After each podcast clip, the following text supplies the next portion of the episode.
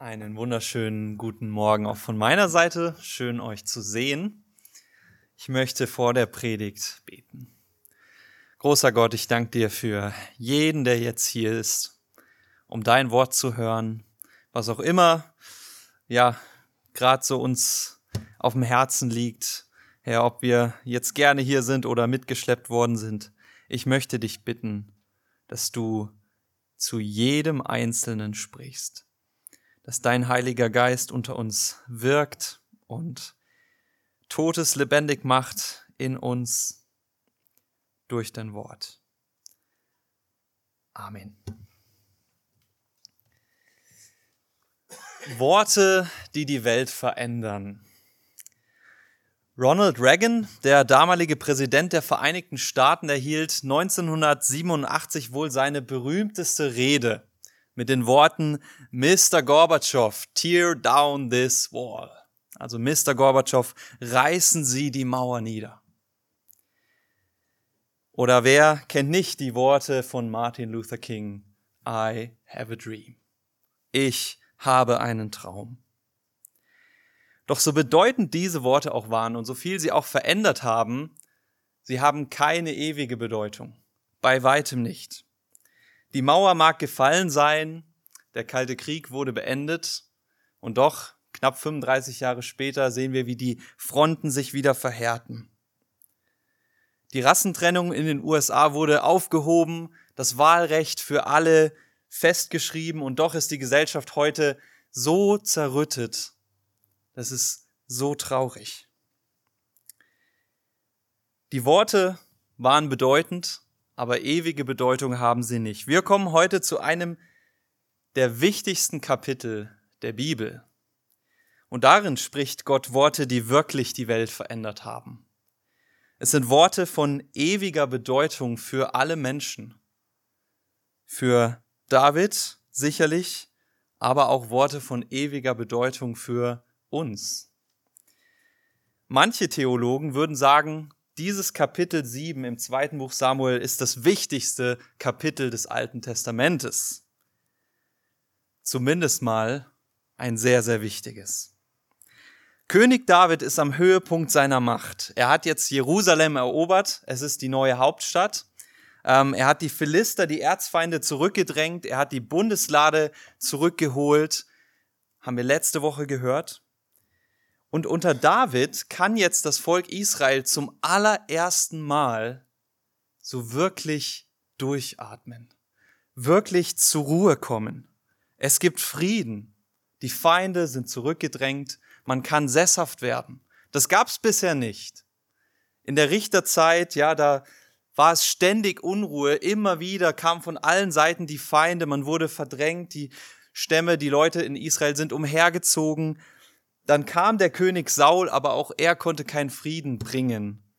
Und unter David gibt es nun erstmals eine richtige Zeit der Sicherheit und des Wohlstandes. In Vers 1 heißt es, Gott hatte David Ruhe verschafft vor all seinen Feinden. Und das gilt dann natürlich auch für das ganze Volk. David geht es gut. Aber obwohl es David gut geht, denkt er an Gott. Für uns ist es ja sehr leicht, wenn es uns gut geht, Gott zu vergessen, oder? Sehr beschämend, aber gerade wenn es uns schlecht geht, dann beten wir und wenn es uns gut geht, dann haben wir alles im Kopf, oft außer Gott. Und ich denke, wir dürfen uns hier ein Vorbild an David nehmen, der gerade dann, als es ihm gut geht, Gott nachfolgt und sich fragt, wie kann ich voller Dankbarkeit meine Kraft und meine Ressourcen jetzt einsetzen, um Gott etwas zu schenken? Wie kann ich mich Gott hingeben? Und er fragt dann den Propheten Nathan, er hat nämlich eine Idee und er fragt diesen Propheten, du sag mal, ist es eine gute Idee, wenn ich Gott ein Haus baue, einen Tempel? Denn David merkt, es kann ja eigentlich nicht sein, ich habe jetzt einen schönen Palast, ganz frisch gebaut in Jerusalem, das Beste, das Neueste vom Neuen, und Gott, der wohnt immer noch in diesem Zelt, also in der Bundeslade, im, in der Stiftshütte, was schon super alt ist. Das geht doch nicht. Ich will ihm ein Haus bauen. Und so fragt er Nathan. Nun müssen wir wissen, Na Propheten wie Nathan, das waren damals zum einen natürlich Sprachrohre Gottes, also Gott hat durch sie gesprochen, wie er es auch gleich tut, aber sie waren auch geistliche Ratgeber. Damals gab es ja nur einen Bruchteil des Alten Testamentes und die Menschen, zum Beispiel jetzt König David, sind zu den Propheten gegangen. Wir kennen Samuel, den namensgebenden Propheten, aber auch Nathan, um um Rat zu fragen. Ist das im Willen Gottes, was ich tun will?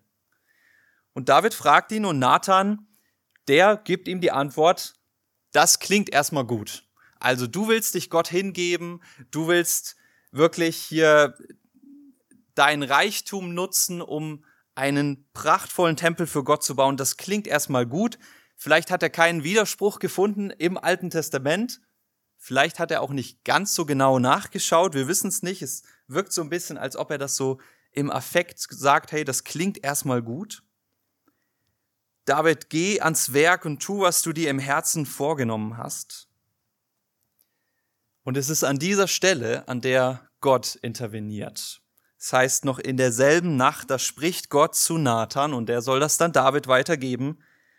Und zwar Worte, die das Leben von David, das Leben seiner Nachfahren und auch das Leben von uns bis heute nachhaltig verändern sollten.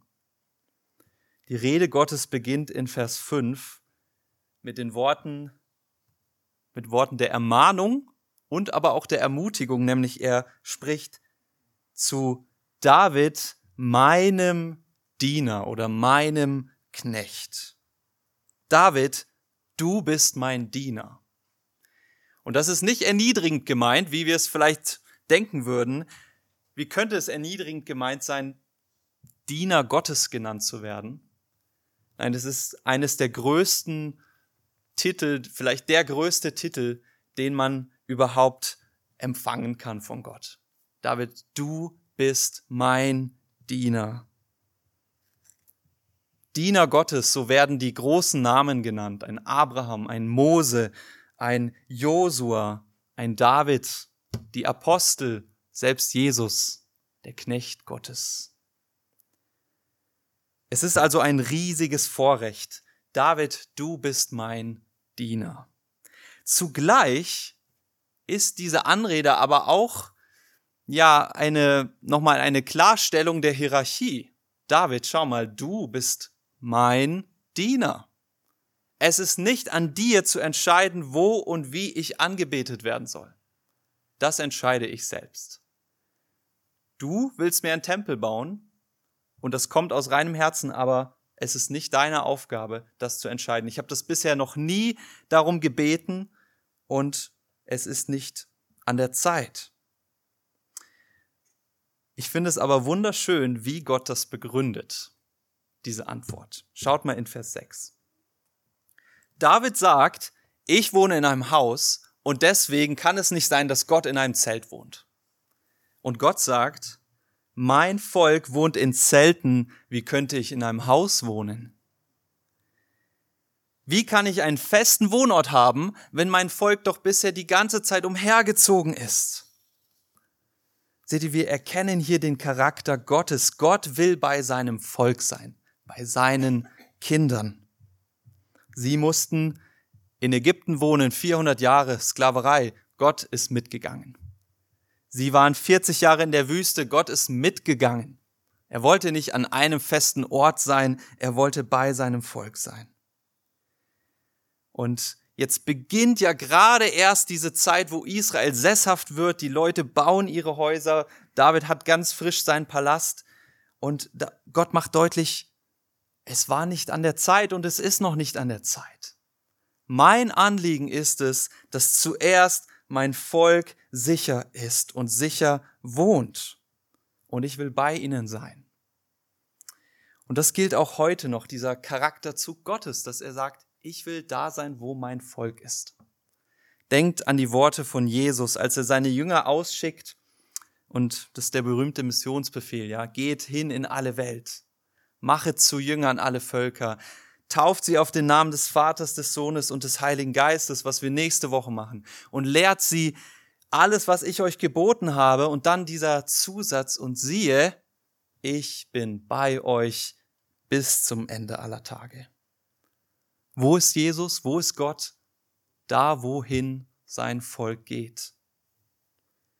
Und Gott wird nicht eher ruhen, bis er seinem Volk Ruhe verschafft hat. Er will noch keinen Tempel, weil das Volk gerade erst das Land so richtig in Beschlag nimmt. Ähm, die Feinde sind immer noch nicht ganz besiegt. Und David, Gott macht deutlich, ich ruhe erst, wenn mein Volk ruht. Und das ist übrigens auch Gottes übergeordnetes Ziel mit der ganzen Weltgeschichte, mit uns Menschen. Gott wird erst dann ruhen, wenn er seinem Volk ewige Ruhe verschafft hat. Und so lange ist er am Wirken und so lange tut und macht Gott ohne Unterlass. Er wird nicht ruhen, bevor wir am Ende aller Tage in seine ewige Ruhe eingegangen sind. Gott will also nicht von David beschenkt werden. David, es ist nicht an der Zeit, diesen Tempel zu bauen. Und das liegt nicht daran, dass die Idee schlecht ist. Ja? Salomo, der, der Nachfolger von David, der soll und der wird diesen Tempel bauen, aber es ist eben noch nicht an der Zeit.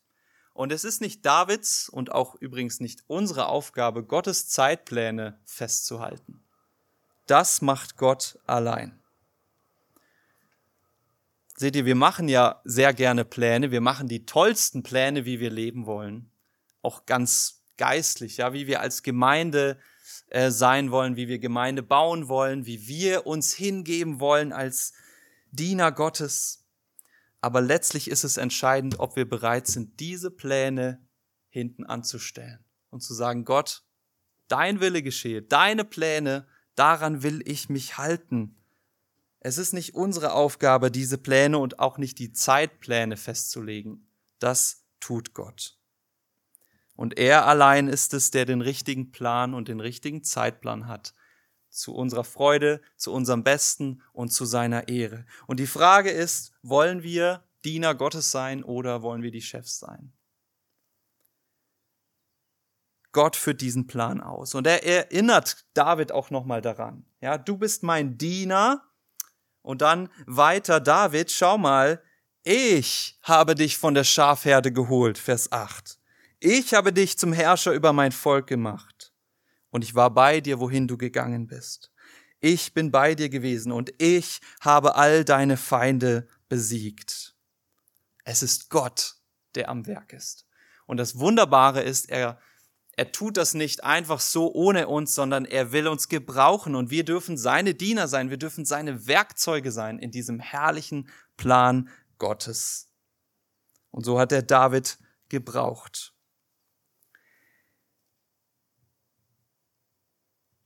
Gott macht deutlich, David, ich entscheide und schau mal, alles, was ich bisher getan habe, war das schlecht für dich? Es war wunderbar. Es war gut. Es war Gnade um Gnade. Ich habe dich beschenkt. Überreich. Aber weißt du was, David, das soll nicht reichen. Ich will nicht, dass du mir jetzt einen Tempel baust. Ich will dich noch mehr beschenken. Vers 9 ich werde dir einen großen Namen machen, wie den der Großen auf der Erde. Vers 10, ich werde meinem Volk eine Heimat geben und Frieden schenken. Vers 11, ich werde dir Ruhe verschaffen vor all deinen Feinden. Seht ihr diese Großzügigkeit Gottes, diese Gnade Gottes? Er beschenkt und er beschenkt und er beschenkt. Und wenn wir uns diese Versprechen hier jetzt ein bisschen genauer anschauen, ich muss ein bisschen schnell durchgehen, aber wir sehen auch hier kommen wieder die gleichen Themen wie vorher auf. Gott, der bei seinem Volk sein will. Gott, der bei David war. Gott, der seinem Volk Ruhe verschaffen will. Vers 10. Ich werde meinem Volk eine Heimat geben und Frieden schenken. Gottes ultimatives Ziel ist es, den Menschen zurückzubringen in die wahre Heimat, in die wahre Ruhe. Und ihr Lieben, es wäre viel zu kurz gegriffen, wenn das hier, wenn wir das nur für das Volk, das historische Volk Israel verstehen würden. Es geht um das ganze Volk Gottes. Es geht auch um uns, die Nationen, die eingepflanzt worden sind in das Volk Gottes und zu denen Gott hier dieses Versprechen macht. Es ist eine ewige Perspektive, dass er allen, die zu ihm gehören, eine Heimat schenken wird. Gott hat also David beschenkt. Er hat ihn daran erinnert und er sagt, pass auf, ich werde dich noch mehr beschenken. Und ich habe dich mit Gnade um Gnade überschüttet, mit Segen, aber das reicht mir immer noch nicht. Und dann verspricht Gott etwas ab Vers 12. Das sind so herrliche Worte, das sind so wunderbare Worte. Ich äh, weiß gar nicht, wie, wie man dem gerecht werden soll in einer Predigt. Es sind wirklich weltverändernde Versprechen, die Gott hier macht. Ich lese mal ab Vers 11b. Also David, ich will nicht, dass du mir ein Haus baust, nein, ich werde dir ein Haus bauen. Gemeint ist eine Dynastie. Wenn deine Tage erfüllt sind und du dich zu deinen Vätern gelegt hast, dann werde ich deinen Nachwuchs, der aus deinem Leib kommt, nach dir aufstehen lassen. Und ich werde sein Königtum festigen. Der wird meinem Namen ein Haus bauen, und ich werde den Thron seines Königstums festigen für ewig. Ich will ihm Vater sein, und er soll mir Sohn sein. Wenn er verkehrt handelt, dann werde ich ihn mit einer Menschenrute und mit Schlägen der Menschenkinder züchtigen. Aber meine Gnade soll nicht von ihm weichen, wie ich sie habe von Saul weichen lassen, den ich von dir weggetan habe. Dein Haus aber und dein Königtum sollen vor dir Bestand haben auf ewig. Dein Thron soll feststehen auf ewig. Gott verspricht David eine ewige Dynastie. Eines der größten Probleme von Menschen, die an die Macht gekommen sind, ist es ja, diese Macht irgendwie zu halten oder gar sogar weiterzugeben. Und es ist ja so, in Herrschern aller Zeiten und aller Kulturen, die sind mit dem Problem konfrontiert worden, irgendwann werde ich sterben. Und irgendwann ist es mit mir vorbei. Und so sorgten sie teilweise ihr ganzes Leben vor, um irgendwie einen Nachfolger auf den Thron zu setzen, der vielleicht das ganze Reich erbt und das noch größer werden lässt, damit ihr Name unsterblich wird. Aber die Geschichtsbücher sind voll von gescheiterten Nachfolgern. Von Dynastien, von riesigen Weltreichen, die zerbrochen sind. Das ganze Mittelalter in Europa ist geprägt von Thronfolgekriegen. Die haben sich alle bekämpft um den Thron. Alexander der Große hat die halbe Welt erobert. Er war wirklich ein Großer.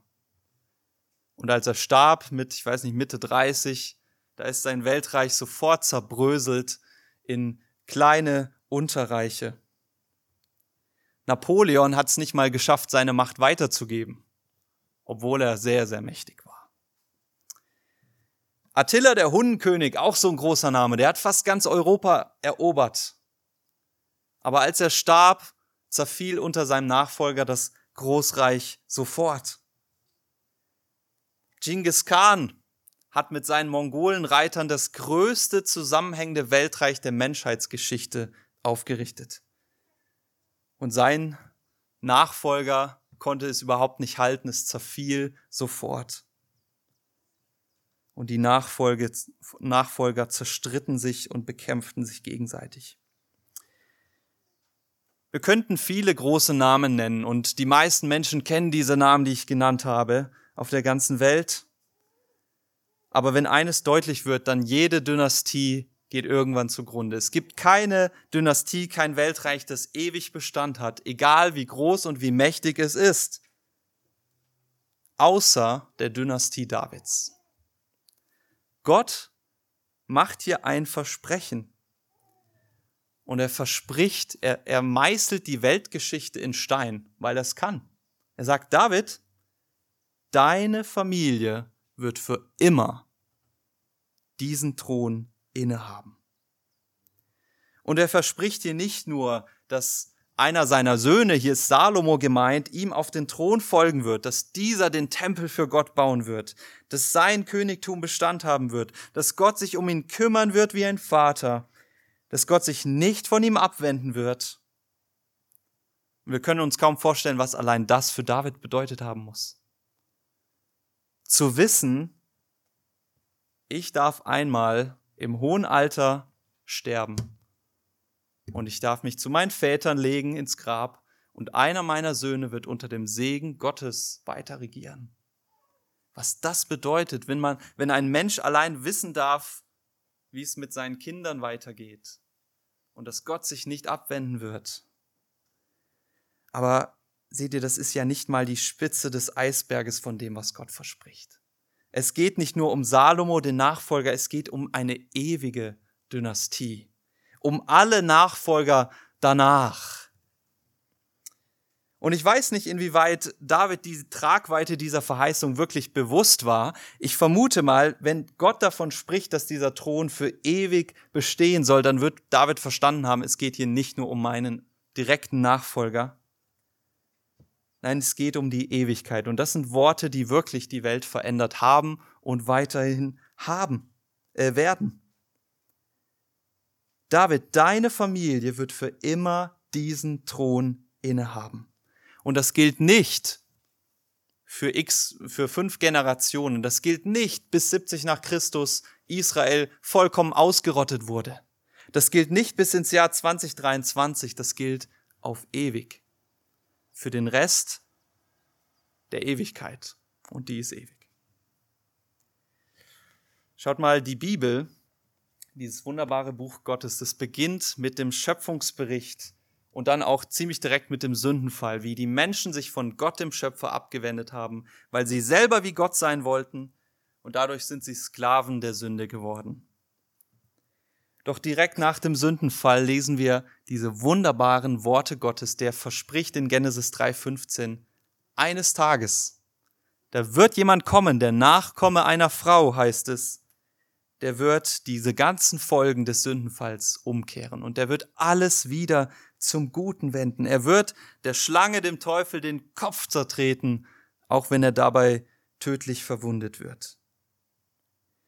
Und der Rest des Alten Testaments beschäftigt sich mit einer Hauptfrage, wer ist das?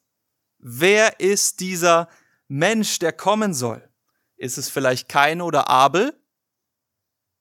Problem. Der eine bringt den anderen um, lebt nur noch ein Mörder, aber Gottes Geschichte geht weiter und er lässt noch einen Bruder, ähm, den Set, äh, aufstehen. Aber auch der ist es nicht und auch Noah ist es nicht und auch Mose ist es nicht. Auch Abraham nicht, auch all die anderen, auch David nicht. Aber Gott, der hat sein Versprechen nicht vergessen, der hat es aufrechterhalten und er hat es über die Zeit immer weiter ich sag mal, verfestigt und ähm, eingegrenzt. Er hat Abraham versprochen, pass mal auf, ich werde aus dir ein Volk machen, das man nicht zählen kann. Und aus diesem unzählbaren Volk, da wird ein Nachkomme kommen. Und der wird die Welt segnen. In seinem Namen werden alle Nationen gesegnet werden. Und er hat es noch weiter eingegrenzt. Juda, einer der zwölf Stammväter von Israel, diesem Volk, das von, von Abraham stammt, dem hat er verheißen, Juda, aus deinem Stamm von diesen Stämmen wird die Königsherrschaft kommen. Und nun heißt es an David, einem so, einen Nachkommen von Abraham, einen Nachkommen aus dem Stamm Juda, David, es ist deine Familie, aus der ein ewiger, eine ewige Herrschaft erwächst. Und der rote Faden des Alten Testamentes, der weist uns also über Adam, über Abraham und Mose, über Juda und David und Salomo hinaus zu dem versprochenen Erlöser, der alles zum Guten wenden wird. Und diese Worte von hier in 12, Vers 12 bis 17, die können gar nicht nur von Salomo handeln. Der lebte ja nicht ewig. Und so blicken wir weiter ins Neue Testament. Auf den ersten Vers im ersten Buch des Neuen Testamentes, Matthäus 1, Vers 1, wo es heißt, dies ist der Stammbaum von Jesus, dem Messias, des Sohnes Davids, des Sohnes Abrahams. Und wenn wir dann weiterlesen über diesen Jesus, dann sehen wir, dass all diese Versprechen des Alten Testamentes und all die Versprechen, die Gott David hier macht, zwar teilweise auf Salomo zum Beispiel ähm, zugetroffen haben, aber ultimativ in Jesus Christus münden. Sie sprechen von ihm. Ich möchte die Verse 12 bis 16 jetzt nochmal lesen und ich bitte euch, denkt an Jesus, wenn ihr das hört. David, wenn deine Tage erfüllt sind und wenn du dich zu deinen Vätern gelegt hast, dann werde ich deinen Nachkommen, der aus deinem Leib kommt, auferstehen lassen. Und ich werde sein Königtum festigen. Der wird meinem Namen ein Haus bauen, und ich werde den Thron seines Königstums für ewig festigen. Ich will ihm Vater sein, und er soll mein Sohn sein. Wenn er verkehrt handelt, dann werde ich ihn mit der Menschenrute und mit Schlägen der Menschen züchtigen, aber meine Gnade soll nicht von ihm weichen, wie ich sie von Saul habe weichen lassen, den ich weggetan habe. Dein Haus aber und dein Königtum sollen vor dir Bestand haben für ewig, und dein Thron soll feststehen für ewig. Ihr Lieben, das mündet in Jesus Christus. Jesus ist der Nachkomme von David. Jesus ist der, den Gott auferstehen lassen hat, wirklich auferstehen lassen hat. Jesus ist der König, der am Kreuz gekrönt wurde mit dieser Dornenkrone, der am Kreuz den Titel König der Juden bekommen hat aus Spott. Jesus ist der, der Gottes Haus baut. Sein Leib ist der Tempel Gottes und die Gemeinde ist sein Leib. Jesus ist der, dessen Königtum wirklich für ewig besteht. Er allein regiert von Ewigkeit zu Ewigkeit. Jesus ist Gottes Sohn, wie es in Vers 14 heißt. Er soll mein Sohn sein.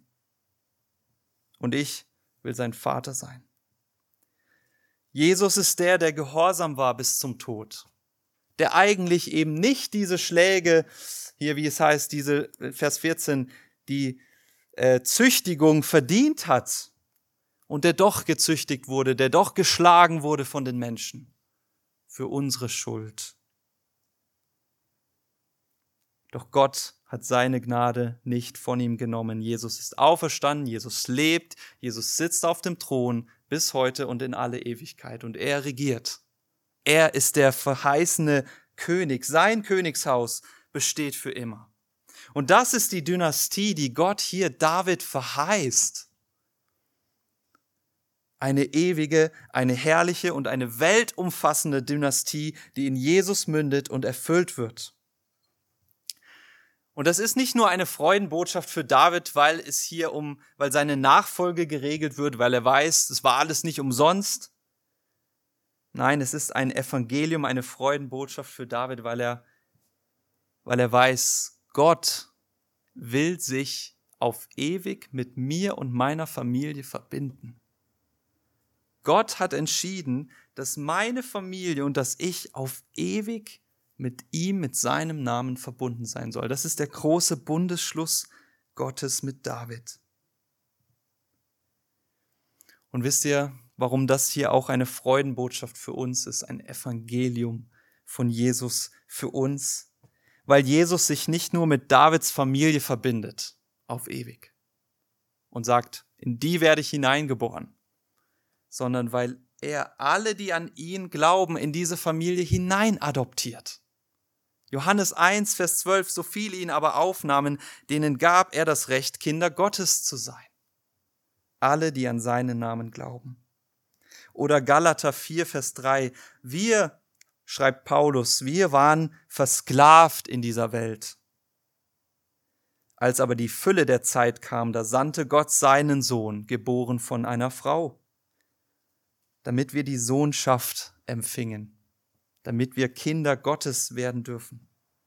Und weil ihr nun Söhne und Töchter seid, da sandte Gott seinen Geist in unsere Herzen, der da ruft, aber unser Vater, dass wir Gott unseren Vater nennen dürfen. Und Paulus schreibt weiter, also seid ihr nicht mehr Sklaven, sondern Söhne und Töchter Gottes. Wenn ihr aber Söhne und Töchter Gottes seid, dann auch Erben durch Gott.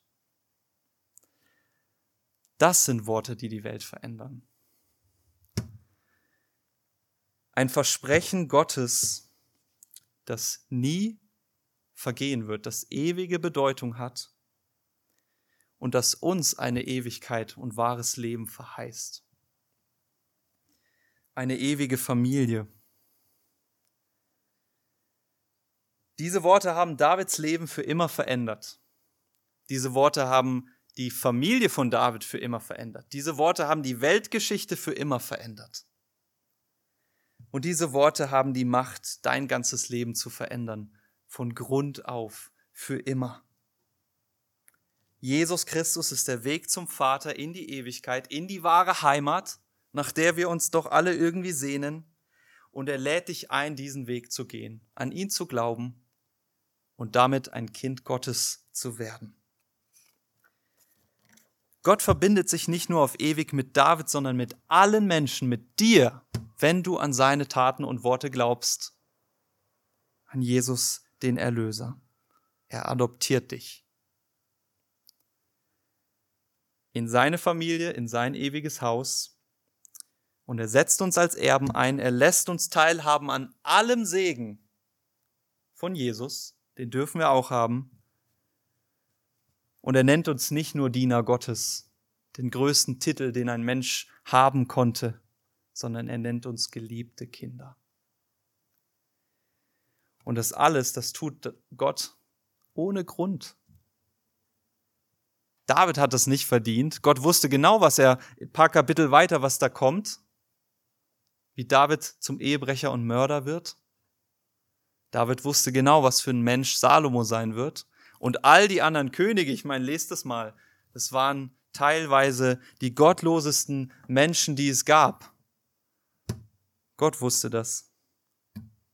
Er kennt auch dich, er weiß, wie du gelebt hast, er weiß, wie du jetzt lebst, er weiß, wie du leben wirst aber weil Gott es liebt, gnädig zu sein und großzügig zu sein, verspricht er das. David, ich schenke dir das alles. Und ich schenke euch das alles, wenn ihr an mich glaubt. Jetzt weiß ich nicht, was ihr von dieser Predigt behalten werdet. Ich weiß, meistens nach zwei Stunden hat man schon wieder den Großteil irgendwie total vergessen. Man weiß vielleicht noch so grob, worum es ging. Das geht mir manchmal auch so. Ich hoffe, ihr wisst, dass es inhaltlich darum ging, dass Gott hier einen ewigen Bund schließt mit David, in den wir in Jesus Christus mit hineingenommen werden. Diese ewige Familie, dieses ewige Königtum. Aber ich hoffe, dass ihr auch vom Charakter Gottes etwas mitnehmt. Zum einen, dass Gott bei seinen Kindern sein möchte. Er ist nicht weit weg. Er ist nicht unnahbar. Er ist hier, heute. Und er wohnt in einem jeden, der an ihn glaubt. Und zum anderen diese Freigebigkeit Gottes. Erinnert euch, ja, er hat David beschenkt und es heißt immer, das reicht noch nicht. Es kommt noch mehr und es kommt noch mehr. Und David, ich verspreche dir noch mehr. Ich überschütte dich mit Gnade um Gnade, weil ich das möchte. Und ich hoffe so sehr, dass du diese Gnade Gottes schon erleben durftest, dass du weißt, was Gott alles für dich getan hat und was er dir verheißen hat, was er dir vergeben hat. Zumindest mal, dass du einen Bruchteil davon erfassen konntest. Und wenn nicht, dann werde ich gleich dafür beten, dass du das erleben darfst. Es ist das schönste Geschenk, das es gibt. Gott liebt uns ohne Maßen und er beschreibt, äh, befreit uns aus der Knechtschaft der, der Sünde. Er macht uns zu seinen Kindern und er verspricht uns, so wie er es Davids Haus verspricht, wenn du dich an mich hältst, dann wirst du ewig Bestand haben vor mir. Ich möchte beten. Großer Gott, wir loben dich. Herr, wie groß muss deine Liebe sein? Wie gütig kann jemand sein? Wie, wie viel Gnade kann jemand haben? Wir verstehen es nicht, Herr. Wie kann es sein, dass du uns so sehr liebst? Wir lieben uns doch oft selbst nicht mal. Weil wir wissen, wie wir sind. Und Herr, du weißt, wie wir sind und du liebst uns trotzdem.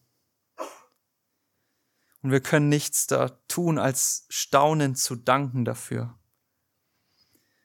Und Herr, ich möchte dich bitten, dass wir alle das niemals vergessen, dass wir das niemals als gegeben einfach hinnehmen, sondern immer mehr staunen dürfen über diese Liebe, die du für uns hast. Dass wir sie Stück für Stück noch mehr verstehen dürfen. Und Herr, ich bete für einen jeden, der jetzt hier ist, der das noch nicht erleben durfte, der noch nicht weiß, wie sehr du ihn liebst. Und ich bete, Herr Jesus, dass du weiter Geschenke machst, dass du auch diesen Menschen deine Gnade schenkst, dass sie an dich glauben dürfen und dass sie erleben dürfen, was es heißt, dein Kind zu sein, un, also bedingungslos geliebt zu sein, immer angenommen zu sein und eine wahre Heimat und Ruhe zu haben. Ich bete das, Herr, um dieses Wunder. Und ich bete das alles, wir beten das im Namen von dir, unserem Herrn, unserem Erlöser, dem, der uns beschenkt mit Gnade um Gnade, Jesus Christus. Amen.